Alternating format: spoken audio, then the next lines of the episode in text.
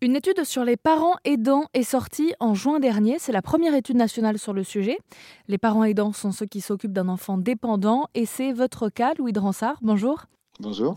Merci d'avoir accepté mon invitation. Vous êtes euh, le papa d'Andrea, qui a 8 ans, qui est atteinte d'une maladie neurodégénérative dont vous vous occupez.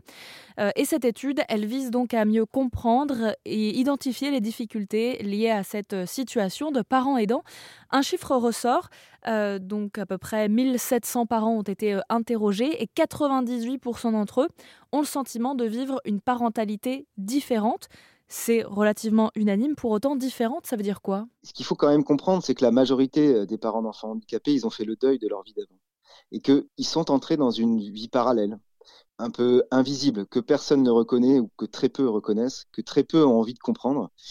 Et finalement, une vie où on se sent euh, isolé, exclu, où on s'épuise.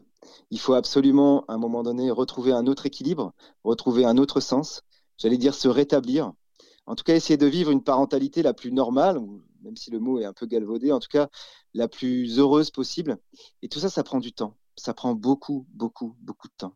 Il faut accepter hein, déjà d'avoir un enfant différent. Quand tout le monde vous montre l'enfant parfait, l'enfant qui parle à un an, l'enfant qui, qui connaît l'anglais à trois, l'enfant qui va faire Sciences Po, parce que moi, mon enfant, euh, bah moi, il mange pas euh, par la bouche, il parle pas, il s'exprime un peu par les yeux. Et puis après, une fois que le deuil ou les deuils, parce que je veux dire qu'il y en a quand même beaucoup, euh, sont passés, une fois qu'on a à peu près accepté, même si je pense que l'acceptation, elle n'est jamais véritable, eh bien, il faut essayer de se reconstruire et essayer de sauver ce qui reste. on a perdu notre boulot, on a perdu tout ce qui nous constituait, on a perdu notre ville de cœur, on a et on allait peut-être nous nous perdre avec Elodie, avec euh, mon couple, et peut-être euh, euh, complètement dériver. Et je pense que c'est ça que les gens doivent comprendre. C'est ça aussi que les gens, les proches, tous ceux qui connaissent ces aidants et qui n'osent pas parler, qui n'osent pas intervenir, qui n'osent pas en disant mais je vais gêner, je ne sais pas quoi dire, mais allez-y, allez-y, parlez, il faut leur faire du bien, il faut essayer de les comprendre, il faut essayer de les soutenir, même si c'est peut-être pas, euh, euh, voilà, peut-être maladroit, ça n'a pas d'importance. Mais par contre, il faut essayer de leur redonner un peu de cette vie d'avant, un peu de cette normalité qu'ils ont complètement perdue. Et ça, c'est extrêmement important. Et moi, tous les parents que je peux voir, il y en a quand même beaucoup qui me disent, euh, voilà, j'essaye de, bah, justement d'apprendre aussi de cette situation de détresse des choses sur moi-même, parce qu'il y a beaucoup de parents qui ont une nouvelle vie, mais qui ont aussi compris beaucoup de choses d'essentiel, c'est-à-dire s'accrocher aux, petites choses. Hein. Quand je vous dis que voilà, aller au restaurant pour nous c'est quelque chose d'exceptionnel parce que ça n'arrive vraiment très peu souvent d'aller en voyage. moi, moi, ça fait huit ans que j'ai pas voyagé. Je, je, voyage à une demi-heure, une heure autour de, la ferme où on se trouve parce qu'il y a personne qui peut s'occuper d'André à la nuit. Bah, toutes ces petites choses-là, elles sont extrêmement importantes et c'est ça qu'il faut, euh, qu'il faut valoriser. Et c'est ça aussi que les aidants ont réussi à valoriser. Ils ont beaucoup de choses à apprendre aux autres. Ils ont cette capacité aussi à apprendre voilà, cette prise de recul, cette capacité à concevoir les petites choses du quotidien, ce contentement en fait du pas grand chose qui paraît ridicule, mais qui dans cette société où il faut tout, tout le temps, euh, où il faut toujours être le meilleur, bah finalement ces gens-là ils ont apporté cette, cette espèce de repère en disant mais regarde, c'est pas si essentiel. Moi en tout cas dans cette situation j'ai réussi à avoir un, nouvel équilibre où je vais me contenter de peu, ça fait déjà à peu près mon bonheur. Euh, mais, mais, toi, voilà, ne te mets pas la pression à vouloir beaucoup plus, puisque finalement, ça n'a pas vraiment de sens. Quand on peut se comparer à des situations comme les nôtres, et c'est extrêmement important, en tout cas, que les proches, en tout cas les gens autour de nous, puissent saisir qui on est euh, et puissent peut-être mieux nous appréhender, mieux nous comprendre, pour qu'on n'ait pas toujours ce poids, parce qu'il faut toujours qu'on s'adapte à, tous, à tout et à tout aux gens, aux institutions, aux services. On a une charge d'adaptation permanente et c'est extrêmement usant, c'est extrêmement fatigant. D'autant plus que 60% des sondés affirment avoir développé des compétences nouvelles qui pourraient intéresser les entreprises. Ça veut dire que le fait peut-être d'être, je ne sais pas si c'est le bon mot, mais plus en marge de la société, c'est d'autant plus pénalisant aussi pour le monde qui nous entoure parce que finalement vous êtes confronté dans votre quotidien à des expériences qui peuvent servir à tout le monde. C'est ça que je comprends en tout cas, c'est ça? Oui.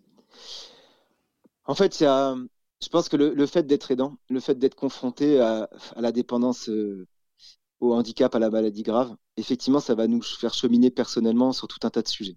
Et comme je disais tout à l'heure, la capacité des aidants aussi à pouvoir euh, se concentrer sur l'essentiel, euh, bon, elle est évidemment pas mise en avant par quiconque, sauf par certains spécialistes, mais elle est évidemment intéressante pour les entreprises. les aidants, quand ils peuvent continuer à bosser, dans cette dynamique-là, hein, l'essentiel, c'est, je pense, pour des entreprises extrêmement intéressant. Parce qu'au sein d'une équipe, vous avez des gens qui peuvent aussi être des repères pour des autres. Euh, en disant que peut-être les petites contrariétés du quotidien qu'on peut tous connaître dans un monde professionnel euh, peu ou prou idéal, euh, finalement, ça n'a pas vraiment d'importance. Et que finalement, d'avoir des gens comme nous, des gens qui aussi considèrent le travail comme un moment de répit, hein, parce que moi, le travail pour moi, c'est un moment de répit, c'est un moment de pause en fait dans les danses de manière générale. Euh, euh, c'est extrêmement euh, important. C'est des gens qui vont être extrêmement motivés. Alors peut-être qu'ils vont être absents un peu plus souvent, ou en tout cas pour certains, parce qu'effectivement, bah, parfois il y a des hospitalisations, parfois il y a des choses qui se passent pas bien, mais par contre, quand ils vont être au travail, ils vont tout faire. Et moi, j'en ai vu beaucoup. Hein. Tout faire pour être le meilleur et le meilleur employé, le meilleur salarié possible, parce que pour eux, c'est leur bouée de sauvetage, c'est leur parenthèse aussi. C'est aussi encore ce petit lien avec le monde normal de pouvoir continuer à travailler. Parce que quand vous pouvez plus bosser, et moi ça a été mon cas, euh, et ça a été le cas aussi euh, d'Elodie, euh, c'est-à-dire que vous avez plus du tout de lien avec l'extérieur et c'est extrêmement difficile. Donc pour moi, accueillir un aidant dans une équipe, ça n'a que des bénéfices, évidemment. Ensuite, quand vous êtes aidant, vous gérez une entreprise. Vous devez porter des multiples casquettes. Vous devez être soignant, vous devez être assistante sociale, vous devez être éducateur spécialisé, vous devez être professeur, vous devez être secrétaire, vous devez être avocat, vous devez être gestionnaire de stock, vous devez être euh, manager. Hein.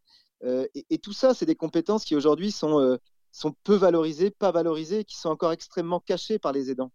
Nous, aujourd'hui, on a un pôle parents aidants, par exemple, où on a des salariés qui sont tous des pères aidants professionnels et qui ont été recrutés parce qu'ils avaient ces compétences, parce qu'ils avaient cette expérience.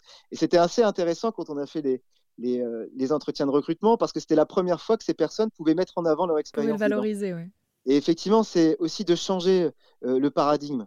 Et je pense que ça, c'est quelque chose que les entreprises sur lesquelles elles devraient beaucoup s'intéresser, sur le, développement de compétences évidentes, que ce soit des compétences utiles pour l'entreprise de manière générale ou pour les aidants eux-mêmes. Et quand je disais qu'on a, voilà, on a un programme de pères aidants professionnels, de pouvoir amener des pères aidants à se professionnaliser pour aider d'autres euh, parents, d'autres parents aidants, c'est extrêmement important il y, a des, personnes qui aident leurs enfants depuis des années, qui ont beaucoup de savoir, beaucoup d'expérience, beaucoup de richesse, et personne n'en fait rien. Et c'est vraiment dommage, parce que ces gens-là, ils sont capables de soutenir d'autres parents. Ils sont capables d'avoir une écoute qui sera euh, extraordinaire, d'avoir euh, en tout cas une possibilité de communiquer avec euh, cette communauté de parents bien plus importante qu'un travailleur social lambda. Et c'est ça qu'il faut valoriser.